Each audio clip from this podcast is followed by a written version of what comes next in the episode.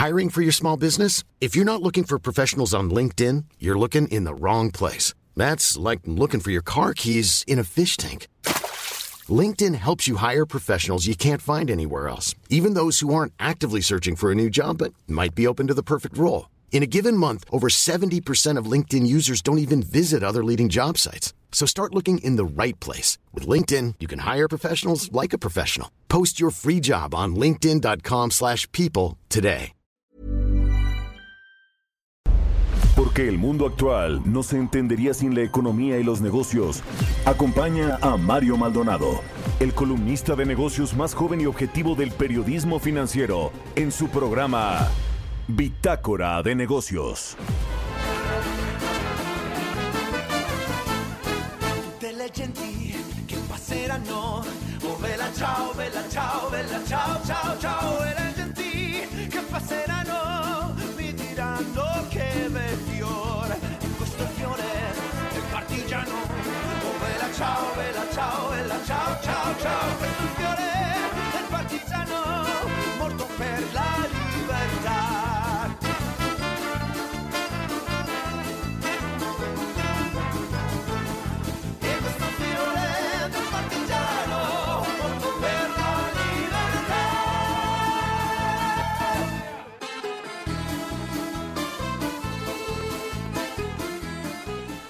¿Qué tal? ¿Cómo están? Muy buenos días. Bienvenidos a Bitácora de Negocios. Yo soy Mario Maldonado y me da muchísimo gusto saludarlos en este miércoles 7 de abril del 2021. Son las 6 de la mañana con 3 minutos tiempo del centro de México y saludo con mucho gusto a quienes nos escuchan a través de la 98.5 de FM aquí en la Ciudad de México, en Guadalajara, Jalisco por la 100.3 de FM y en Monterrey, Nuevo León por la 90.1 de FM, también a quienes nos escuchan en otras ciudades y estados de la República Mexicana a través de la cadena de estaciones aliadas del Heraldo Radio, a quienes nos siguen a través del streaming que está en la página heraldodemexico.com.mx y a todos, a todos los que nos ven, nos siguen aquí tempranito en el Heraldo Radio abriendo la barra de noticias de información de esta estación. Bueno, arrancamos el miércoles como todos los días con música, un poco de música. Esta semana estamos escuchando canciones de series famosas de televisión o de plataformas de streaming. Esta se llama Bella Ciao, es de Manu Pilas y es una canción que se ha hecho muy conocida debido a esta serie de Netflix, La Casa de Papel, una serie española que ha tenido pues un gran éxito a nivel nacional e internacional. Esta versión es la del cantante y compositor español Manu Pilas Belachao. Bueno, vamos a entrar a la información. Hablaremos con Roberto Aguilar, como todos los días, tempranito aquí sobre los temas financieros más relevantes. Suman 690 millones de dosis aplicadas en el mundo de la vacuna contra el COVID-19. Acelera en Estados Unidos la vacunación también alcanzaría el 75% de su población en tres meses. Allá sí van rapidísimo con la vacunación en los Estados Unidos y nació un nuevo millonario todos los días durante la pandemia según Forbes que además dio a conocer pues su ranking de multimillonarios encabezados pues por los eh, genios tecnológicos de Jeff Bezos y eh, Elon Musk de Amazon y de Tesla respectivamente. Vamos a hablar también con Carlos Reyes, analista económico, como todos los miércoles aquí en Bitácora de Negocios sobre la situación actual de las trabajadoras del hogar. ¿Se acuerda que bueno, se pasó esta ley para que todas las trabajadoras del hogar, pues además de tener pues una buena remuneración, estuvieran inscritas al Instituto Mexicano del Seguro Social, es decir, tuvieran seguridad social. ¿Qué ha sucedido con esto? Eh, vamos a hablar de, de, de, este asunto con Carlos Reyes. Platicaremos también con Gabriel Casillas, director general adjunto de análisis económico del grupo financiero Banorte, sobre los precios de las gasolinas y la deuda del gobierno. Escribió un artículo interesante, Gabriel Casillas, al respecto de estos dos temas que no necesariamente tienen que ver, eh, pero si nos habla si han aumentado o no el precio de las gasolinas en lo que va de la administración del presidente López Obrador. Fue una promesa de campaña que no aumentaría el precio de los combustibles. ¿Ha aumentado o no? Vamos a elaborar al respecto con Gabriel Casillas y también de la deuda del gobierno. ¿Cuánto ha crecido la deuda pública eh, interna y externa eh, en, en lo que va también de la administración?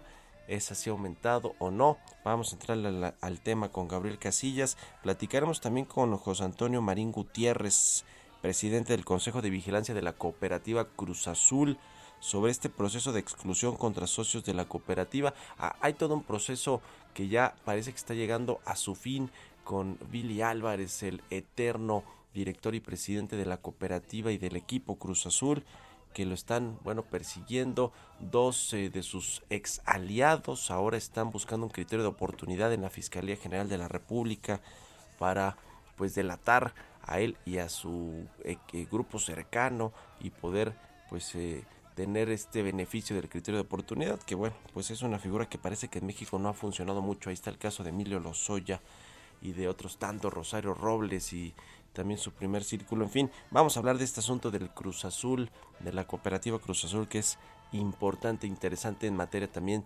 económica y financiera, más allá de que creo que va en la tabla hasta arriba, ¿no? El Cruz Azul le va, va, no sé cuántos partidos lleva invicto y demás. A ver si ahora sí se cumple el milagro, pero bueno, también hay temas importantes que tienen que ver con lo económico, financiero y empresarial. Y hablaremos con Luis González, vicepresidente y señor portfolio de, de Franklin Templeton, eh, una consultora de inversiones, sobre esta colocación de un bono que hizo la Secretaría de Hacienda ayer a una tasa de 7.75%. Hace unas semanas no lo quiso colocar a una tasa arribita del 7%. Terminó porque se le hacía caro el premio que tenía que pagar a los inversionistas. Terminó colocando la más cara. ¿Por qué? Pues esa, esa es la gran pregunta a responder pues por la, las decisiones presidenciales y el ambiente, el clima de negocios que no favorece la inversión privada y que genera un mayor riesgo país. Esa en la realidad. Pero vamos a entrarle al asunto con Luis González al ratito. Quédense aquí con nosotros en Bitácora de Negocios en este miércoles, mitad de semana. Se va a poner bueno. Vamos ahora con el resumen de las noticias para arrancar este día con Jesús El Chuy Espinosa. Chao, chao,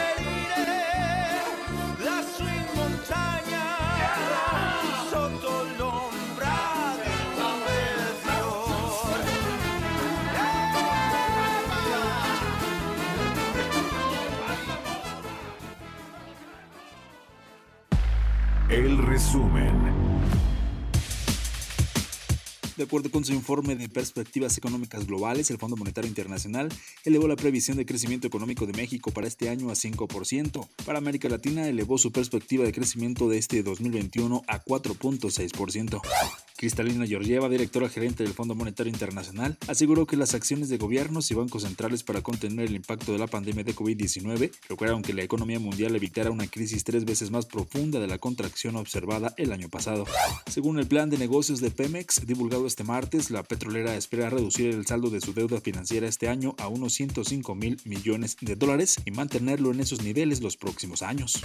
La Asociación Mexicana de Empresas de Capital Humano propuso una serie de puntos con el objetivo principal de que se combata a los evasores y las malas prácticas en materia laboral que atentan contra el trabajo digno y formal, luego del acuerdo alcanzado entre las autoridades, los sindicatos y el sector privado en torno a la prohibición de la subcontratación.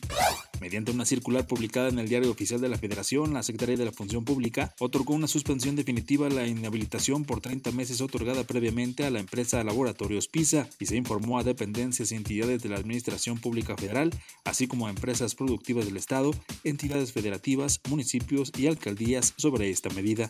El empresario mexicano Carlos Slim, por segundo año consecutivo, se quedó fuera del top 10 en la lista de multimillonarios 2021 de Forbes. Descendió del lugar 12 que ocupó en 2020 al 16, con una fortuna de 55.930 millones de dólares. Jeff Bezos de Amazon se ubica como el más rico del mundo, con 177 mil millones de dólares. Bitácora de negocios en El Heraldo Radio. El editorial.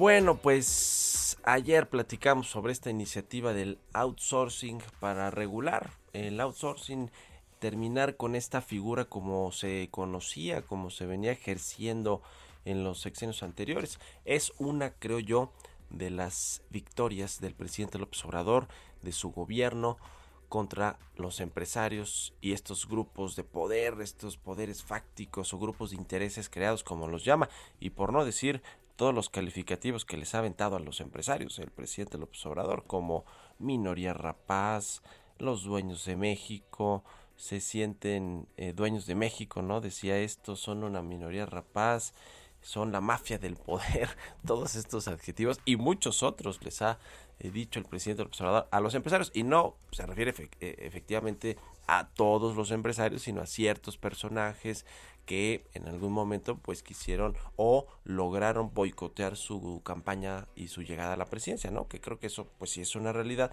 El presidente, sin embargo, pues eh, ha decidido que en su sexenio este poder económico y el poder político pues estén separados en, de alguna manera, aunque en la realidad no lo están. Lo que quiere el presidente López Obrador es pues mantener el, el control de todas las decisiones desde la eh, presidencia de la República. Pero bueno, han habido pues varios temas, ¿no? Desde antes del iniciar el gobierno, con la cancelación del aeropuerto de Texcoco, esta contrarreforma energética de la que hemos hablado aquí, el cambio en los procesos de las compras de gobierno, todo el viraje de la política económica, la militarización de la infraestructura o que darle a los militares la mayoría de los proyectos de infraestructura del país, esta reforma laboral en materia de outsourcing y todo lo que utiliza el presidente como herramientas para presionar a los empresarios pues yo creo que les ha ganado todas el presidente López Obrador a la iniciativa privada y este partido augura paliza hacia el final del sexenio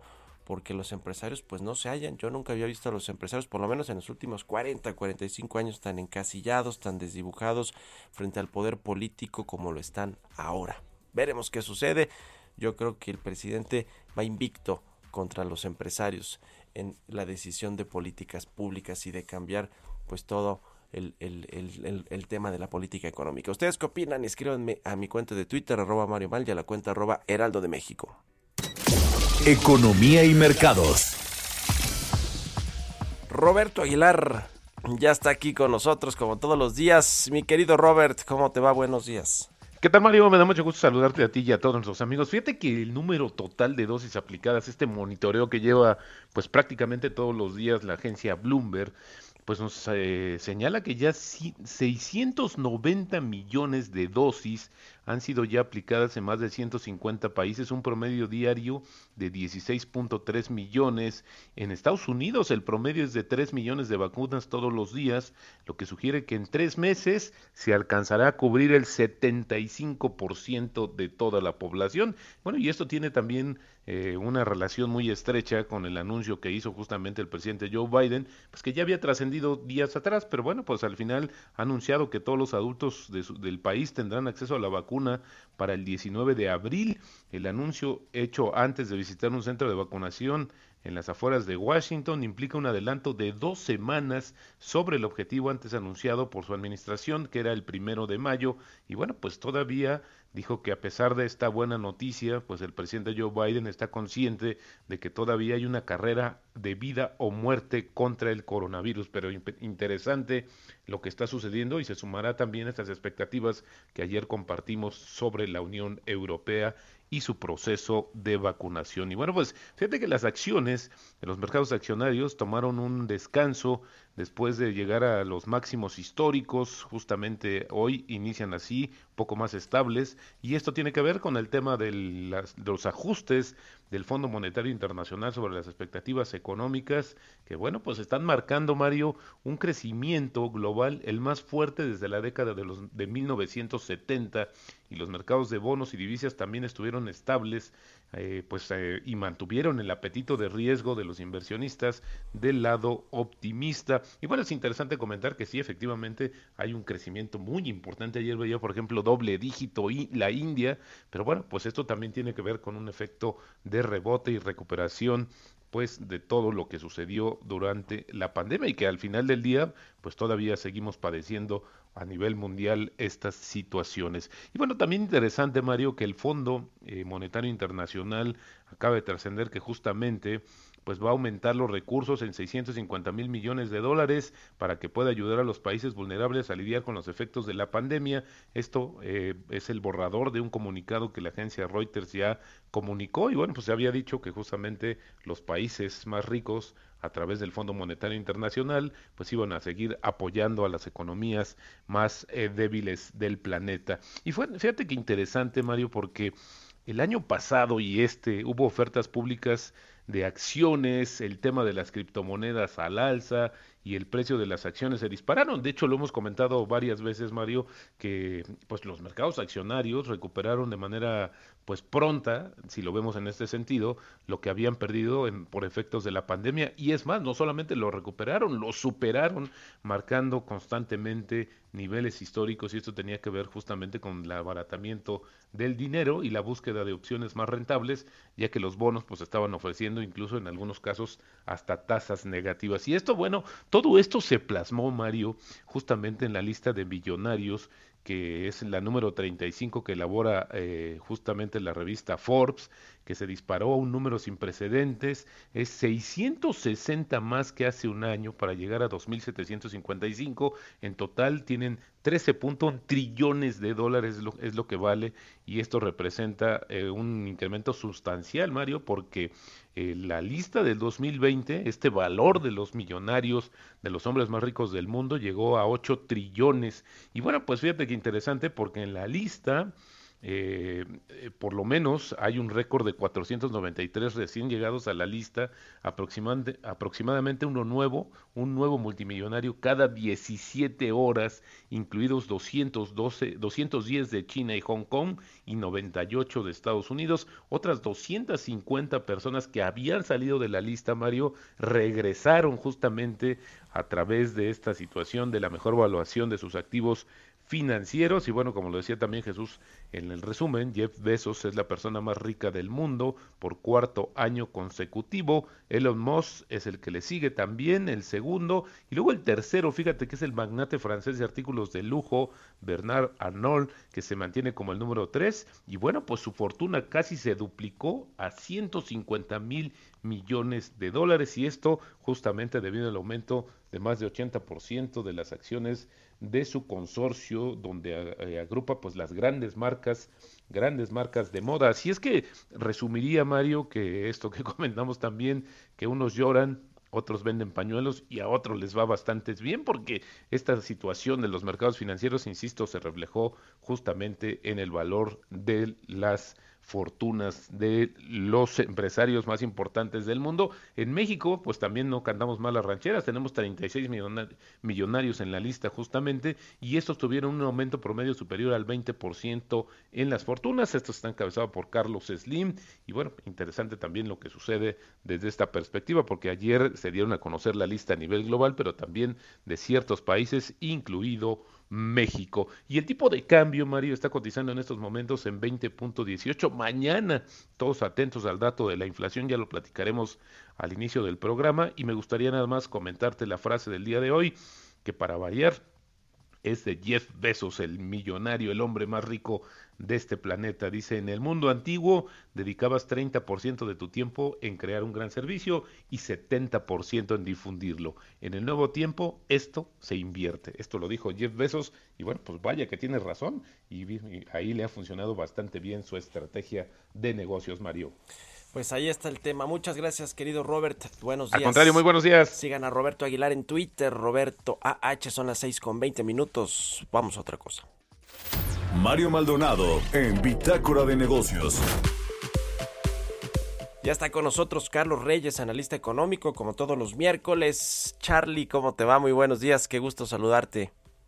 ¿Qué tal, Mario? Muy buenos días. Buenos días a todos nuestros radioescuchas. Oye, Mario, vamos a platicar con un tema que, bueno, fíjate que es, es muy interesante hablando de pues de economía, de lo que ocurre aquí en nuestro país.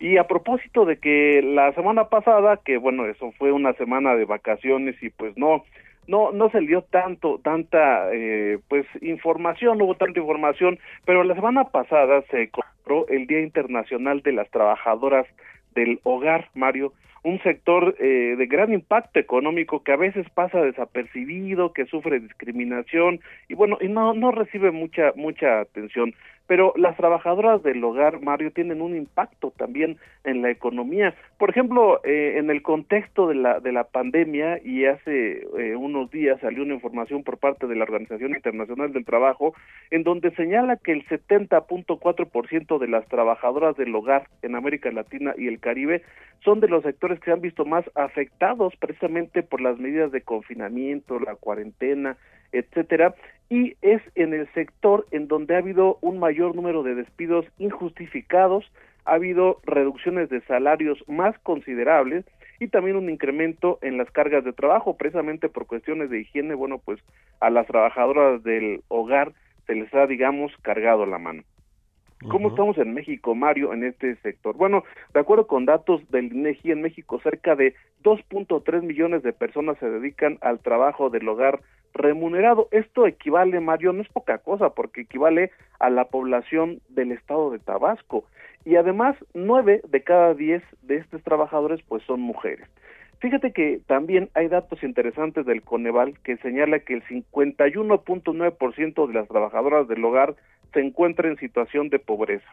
El 51.7 vive en, en, inseguridad alimentaria y el 42% gana entre uno y dos salarios mínimos, por lo que bueno, el ingreso mensual máximo en promedio es de 3.294 pesos, es decir, el salario es muy bajo para esta para este sector trabajador.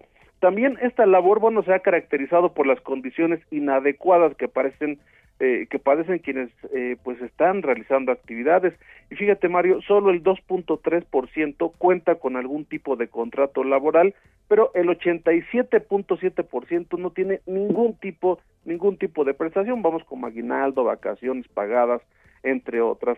El panorama, en el panorama legal, pues la situación no mejora porque la mayoría de quienes fueron despedidas eh, pues no tienen goce de salario en este momento, no se les otorgará una liquidación conforme a la ley y también es, es, importante que no entran en los programas sociales, Mario, y bueno, en cuanto a registros en el IMSS o afiliación al IMSS, pues ni el 1% están afiliados, es decir, eh, para ser más preciso, solamente el 0.9%, aunque desde abril de 2019 las personas trabajadoras del hogar, pues ya, ya podrían estar afiliadas. En este caso, Mario, también si se considera que en México de los 60 a los 69 años es el rango de edad con más muertes por COVID-19, esto, para hablando de este sector, pues significaría que alrededor de 312 mil trabajadoras del hogar pues estarían en riesgo porque son adultos mayores. Sin duda, una, un aspecto importante a considerar para un en un momento en el que bueno tenemos un gobierno que habla tanto de combatir la pobreza la desigualdad eh, bueno pues eh, habría que poner atención en estos sectores porque porque por ejemplo para la CONAPRED eh, ha señalado que cuatro de cada cinco de las trabajadoras que se emplean en el trabajo doméstico es por razones de necesidad económica y por factores asociados precisamente a la marginación y a la pobreza. Sin duda, datos relevantes, Mario, porque 2.3 millones de personas que se dedican al trabajo al hogar, bueno, no, no es cualquier cosa, es un sector importante que habría que ponerle atención, Mario. Pues muy bien, gracias Carlos, como siempre, y muy buenos días. Mario, buenos días. Un abrazo, es Carlos Reyes, síganlo en Twitter, C Reyes Noticias. Vamos a hacer una pausa, regresamos.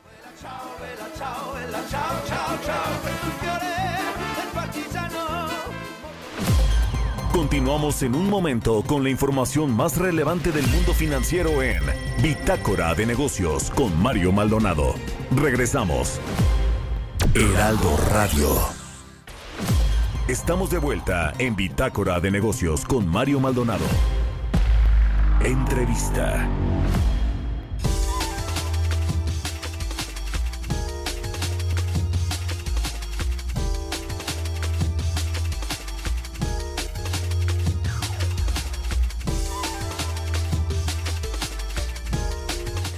Ya estamos de regreso aquí en Bitácora de Negocios. Son las 6 de la mañana con 30 minutos, tiempo del centro de México. Les sé que vamos a hacer contacto con Gabriel Casillas, director eh, adjunto de análisis económico y relación con inversionistas de Banorte. del Grupo Financiero Banorte sobre el tema de las gasolinas. A ver, ¿ha aumentado o no el precio de las gasolinas en lo que va del año en términos reales? El presidente se comprometió a que no habría estos aumentos eh, en, eh, digamos, en términos reales, es decir, eh, no tomando en cuenta la inflación y em, pues parece ser que lo ha cumplido. Vamos a, elaborar en detalle con Gabriel Casillas, estamos intentando contactarlo ya para tener la entrevista. Pero el otro asunto es el de la deuda, el de la deuda pública que también generó mucha polémica por una información que publicó el Centro de Investigación de, Económica de México y que retomó un medio nacional, Reforma, y hablaba de que bueno la deuda había crecido más de 60% en los primeros 24 meses del gobierno del presidente López Obrador con respecto a los primeros 24 meses del gobierno de Enrique Peña Nieto. En realidad esa proporción deuda PIB se ha aumentado. Ayer platicamos con José Luis de la Cruz de este asunto. Tiene que ver pues con el desplome de la actividad económica el año pasado pero por otros factores también, la depreciación del peso, el porcentaje de la deuda externa que está denominada en, en dólares. En fin, ya tenemos a Gabriel Casillas, a quien siempre me da mucho gusto saludar aquí en el programa. ¿Cómo estás, Gabriel? Muy buenos días. Hola, muy buenos días, Mario. Qué gusto estar en tu programa y saludos a todos los que amablemente te escuchan, estimado. Gracias a ti. Eh, pues muy interesante tu artículo que, que publicas en el, en el financiero y que además fue pues muy muy leído precisamente por los temas del el precio de las gasolinas y la deuda del gobierno que como eh, pues eh, bien expones al inicio del artículo son dos temas que no necesariamente van ligados son dos temas separados pero que valía la pena analizar. Si quieres empezamos por el tema de las gasolinas. Han aumentado o no el precio de los combustibles en lo que va de la administración del presidente López Obrador Muchísimas gracias, Mario. Pues sí, dos temas que han tenido, pues me han preguntado además muchas personas últimamente. Y pues en estos, eh, pues mira, un punto importante, utilizando datos oficiales, ¿no? En caso de los precios de la gasolina, que a lo mejor en algunos lugares, por ejemplo, estuvieron muy baratos hace un año o dos años, ¿no? Por abajo de los 15 pesos, eh, y así como hoy se encuentran en lugares pues muy, pues muy cara, ¿no? En 25 pesos o más, eh, si vemos el precio promedio a nivel de país, que es el que publica la Comisión Reguladora de Energía, eh, el último dato lo tiene el 28 de febrero. Yo creo que está por publicar ya este datos más, más recientes, porque lo publica inclusive de manera diaria, ¿no? Pero si vemos, por ejemplo, el, primer día que entró, eh, el día que entró nuestro presidente que tomó posesión, el, el, precio promedio de, la regular, ¿no? Que en muchos casos conocemos como Magna, estaba en, en, en 19.98, ¿no? Y este, perdón, en 19.29 pesos por litro. Y el 28 de febrero, que es el último dato oficial en la CRE, estaba en 19.98. Esto significa nada más un incremento de 3.6% nominal, ¿no? que el presidente lo que prometió es que no iban a subir en términos reales. Bueno, al menos esa fue una de las promesas que hizo en campaña. Entonces, y, y, si vemos la inflación en este mismo periodo, ¿no? De, de, de, ha sido realmente eh, de 8.4%. Entonces, pues como sabemos, para sacar el, dato en términos reales, al dato nominal, el primero, que es el incremento de los precios de gasolina, que fue 3.6, pues hay que restar de la inflación, que es 8.4. Entonces, inclusive no nada más no ha aumentado en términos reales, sino este, hasta, ha bajado en términos reales. Ahora, algo bien importante es que sí hay que, vamos a ver cómo se actualiza ese precio promedio, ¿no? A cómo está en estos días, ¿no? que, que hemos visto un incremento importante. Entonces, pues esperando el dato, ¿no? A ver si, si ya no se está cumpliendo esa, esa promesa o no, pero por el momento, al menos con datos oficiales, sí se ha cumplido esa promesa de que los precios de la gasolina promedio en el país no suban eh, en términos reales. Ahora, esto eh, es, eh, digamos, el comparativo de los 29 meses de lo que va de la administración del presidente López Obrador.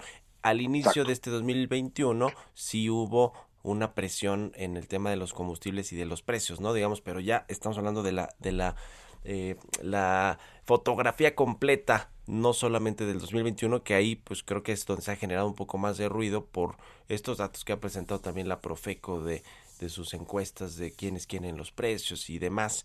Eh, eh, aquí en el, en el 2021 sí ha habido pues un, un, aumento importante que de hecho justo ha presionado la inflación hacia arriba, ¿no? Que se salga del rango objetivo del Banco de México. E, en el tema de, de la deuda, que, que, es otro asunto polémico también y que pues ha, ha, dado mucho que hablar porque también fue una promesa del presidente que no aumentaría el endeudamiento público. Esa, sin embargo, parece que sí ha aumentado, ¿no? ¿Cuáles son los datos, eh, eh, Gabriel, que, que tú diste a conocer ahí en tu artículo?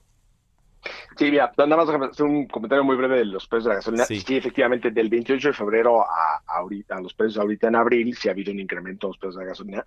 Lo que pasa es que estábamos acostumbrados antes a ver un precio como a nivel nacional, donde realmente no había muchas variaciones más que en la frontera, y ahora sí tenemos muchísima variación entre los precios en los diferentes lugares. Y recordamos que pues un, un, peso, un precio de la Ciudad de México, que tiene mucha más población, pues pesa mucho más que, o más volumen de ventas que un precio de un lugar alejado que a lo mejor está muy caro, ¿no? Entonces vamos a ver cómo se comporta el precio promedio de la gasolina, que efectivamente ha subido, pero vamos a ver, vamos a ver los datos más recientes, ¿no? A partir de, de, marzo y abril. Ahora, pasándome ya al dato, este, Mario, de la deuda del gobierno, pues esta sí ha incrementado, eh, como la querramos ver. Eh, ya sabemos que la podemos ver de manera nominal, el monto, ¿no?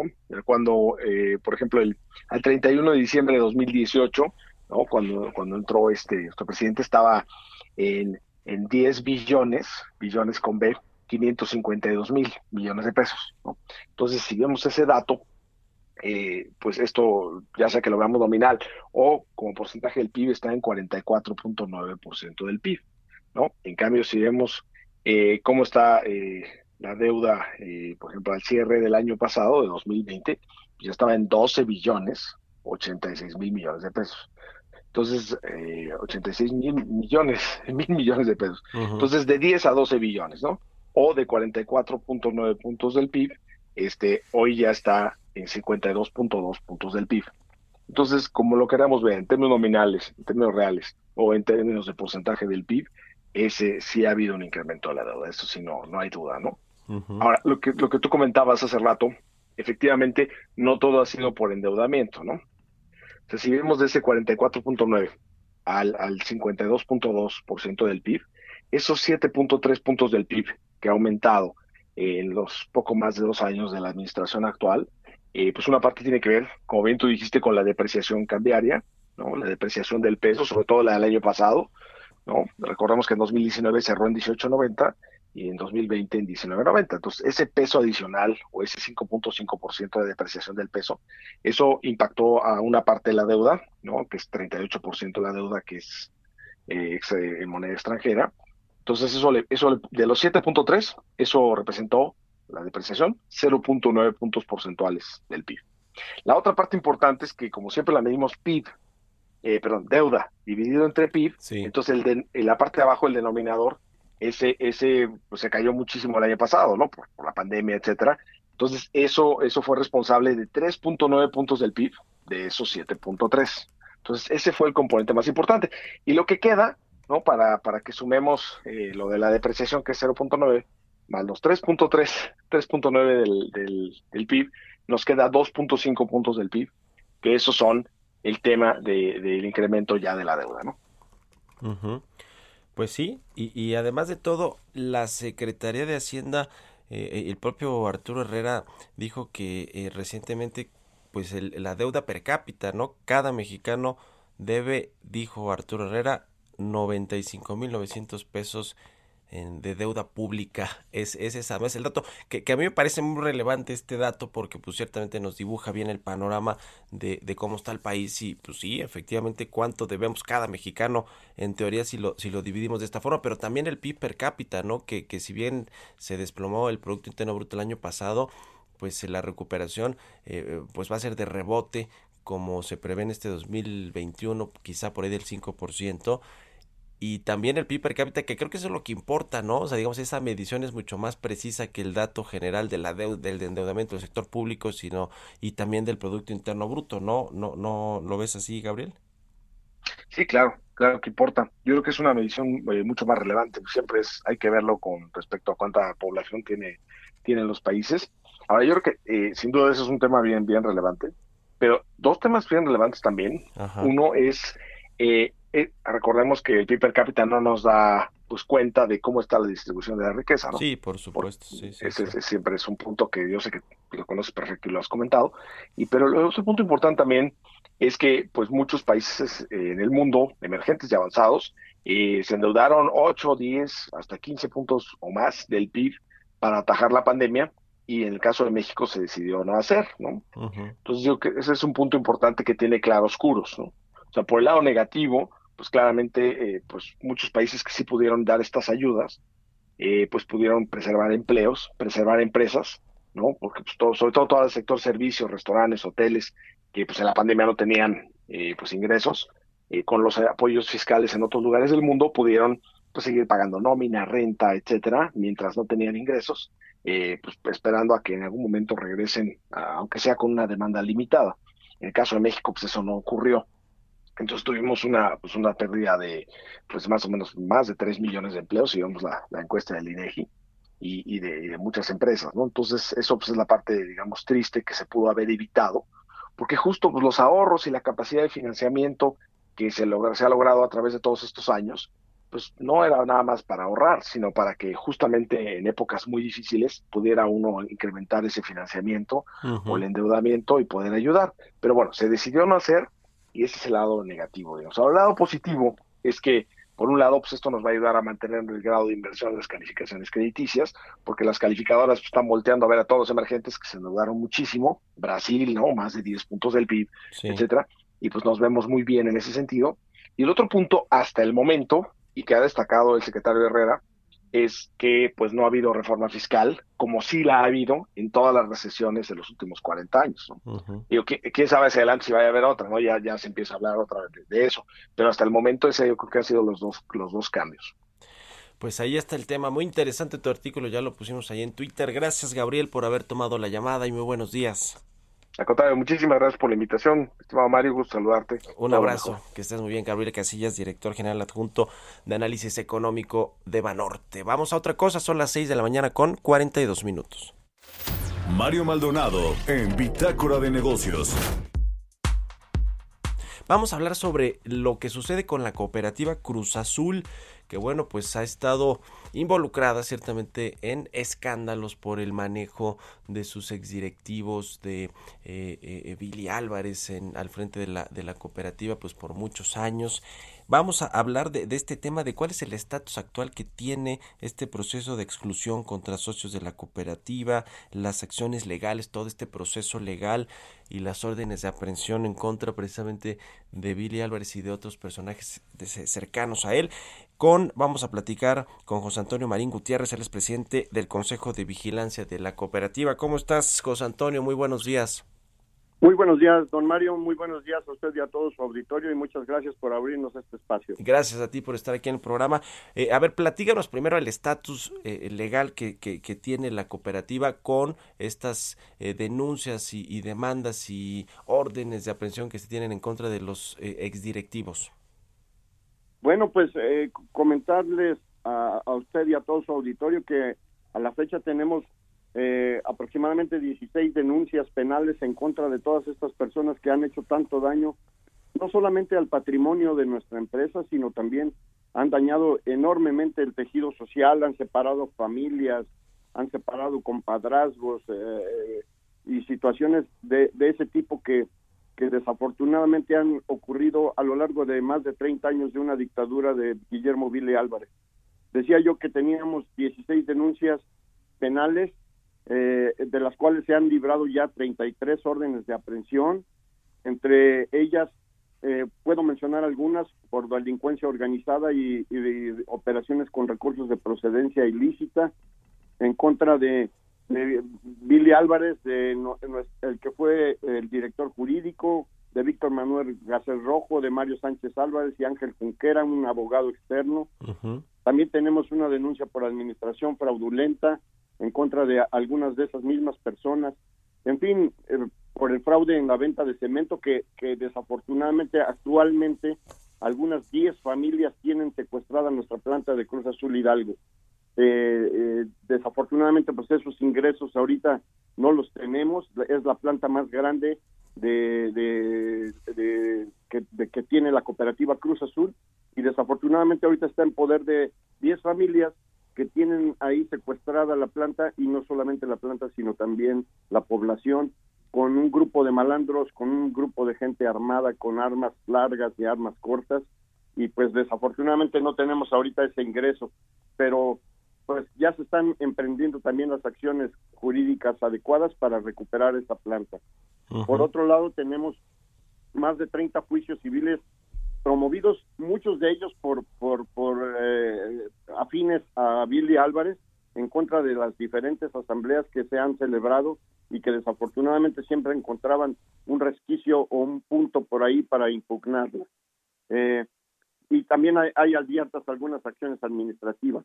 Ahora, nosotros tenemos emprendidos también juicios por el robo de nuestros activos, un, juicio en contra de, del robo de nuestros activos que, fue porque se abrió un fideicomiso en una fiduciaria muy pequeñita, que curiosamente es una fiduciaria muy pequeña, en donde más de 43.200 millones de pesos en activos fueron depositados en ese en ese fideicomiso pues para robarnos nuestros activos.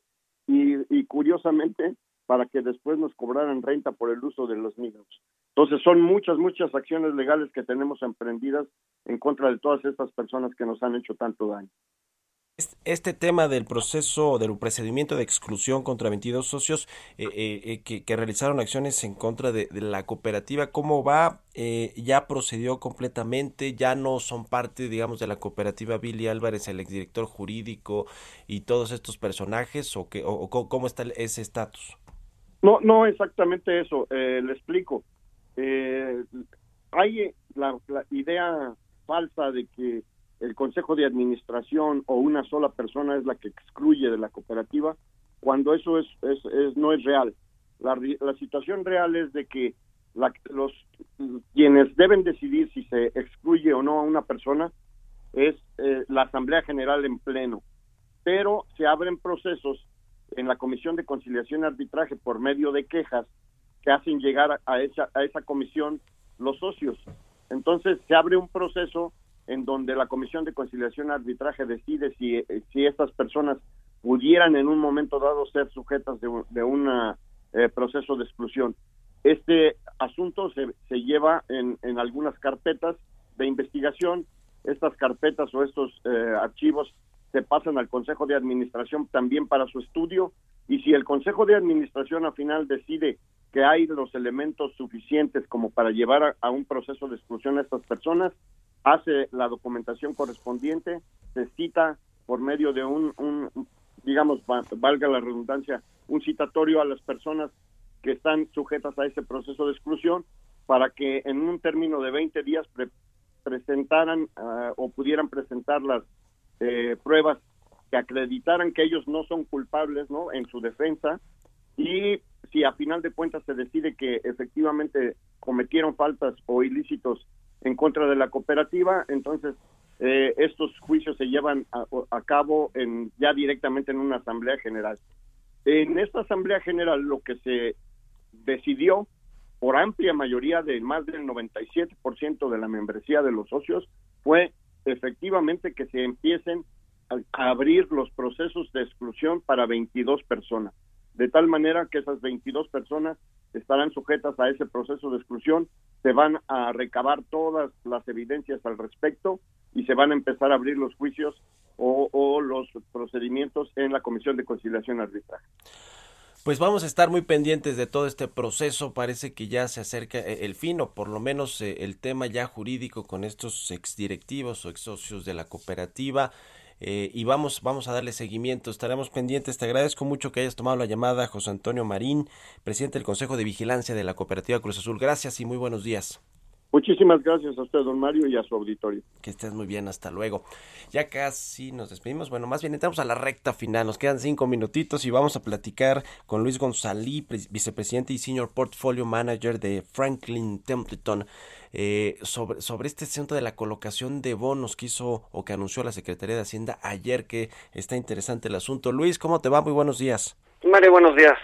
Oye, pues mira, ayer leíamos que tu tweet, que, que además fue tuvo, tuvo mucho engagement, como se dice, sobre este, esta colocación de un bono por 2.500 millones de dólares con vencimiento en 20 años a una tasa pues más alta de la que pues lo quisieron colocar hace unas semanas. A ver, cuéntanos los detalles tú que estás eh, de cerca siguiendo siempre esos temas. Bueno, mira, el, el, el bono que quisieron colocar hace unas semanas estaba en pesos, entonces yo creo que ayer hubo una confusión. Ayer hubo dos colocaciones. Sí. La primera que fue el bono de 30 años en pesos, que sí, ese fue el que hace unas semanas se declaró desierta y, y lo colocaron ayer a, a 0.7% arriba, Claro. ¿no? Y estuvo después también la colocación de un bono de 20 años. Ese es el de 2.500 millones, ¿no? Exacto, en dólares. Ok, ok. que Y tú te referiste al primero. Al Exacto, yo me- primero, yo- ¿no? Al de sí. ven- vencimiento en 2047, ¿no? 7.5, 7.75% de, eh, eh, de interés, pues, ¿no? Digamos, a esa, a esa tasa lo colocaron cuando hace unas semanas, unos días, no lo colocaron a 7.05%. Exacto, exacto. Y el de dólares lo colocaron también ayer a una tasa, de- bueno, más o menos como 2% arriba de el Treasury de 20 años, es decir, del bono de Estados Unidos de 20 años. Es una buena tasa, digamos que es una tasa de mercado, este, y debería impactar marginalmente al endeudamiento, porque con ese dinero lo, lo, van a utilizar para recomprar bonos que ya hay en el mercado.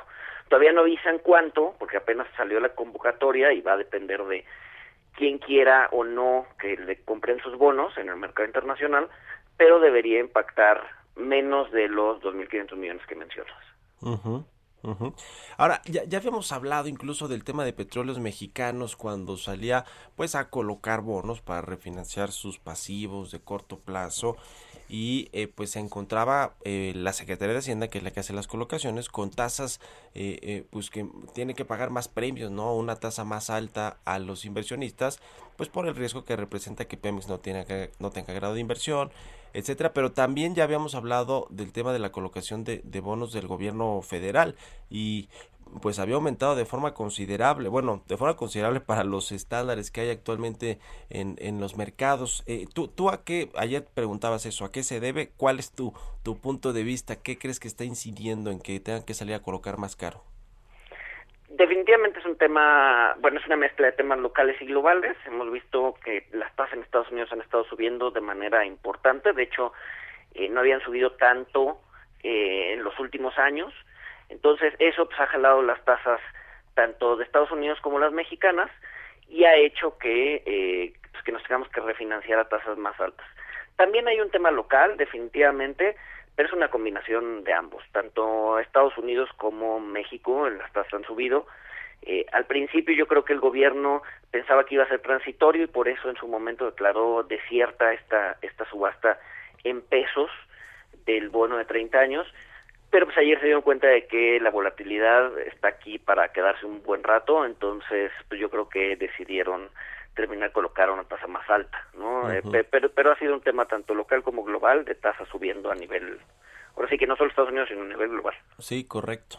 Y en México, pues sí, no ayuda el discurso presidencial, el cambio del juego en eh, los contratos y políticas públicas, por ejemplo, del sector energético y muchas otras cosas, ¿no? Que ciertamente, pues los inversionistas, eh, aún, aún los más conservadores y, y los más sofisticados, pues lo ven y lo y lo asumen y, y en sus en sus decisiones de inversión. En fin, es un tema interesante y como siempre, pues te agradezco mucho eh, Luis González, vicepresidente y señor portfolio manager de Franklin Templeton, que nos hayas tomado la llamada y la entrevista aquí en Bitácora de Negocios. Gracias. Mario, muchas gracias por el espacio y buen día a todos y a tu auditorio. Muy buenos días, Luis González, síganlo en Twitter, así tal cual Luis González, eh, con, con pues siempre anotaciones, comentarios importantes sobre el sector financiero. Con esto nos despedimos, llegamos al final de Bitácora de Negocios y yo les agradezco mucho que nos hayan acompañado aquí en el Heraldo Radio. Quédense con Sergio Sarmiento y Lupita Juárez y nosotros nos escuchamos mañana tempranito a las 6. Muy buenos días.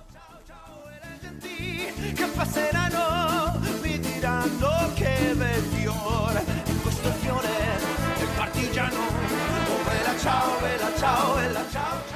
Esto fue Bitácora de Negocios con Mario Maldonado, donde la H suena y ahora también se escucha. Una estación de Heraldo Media Group.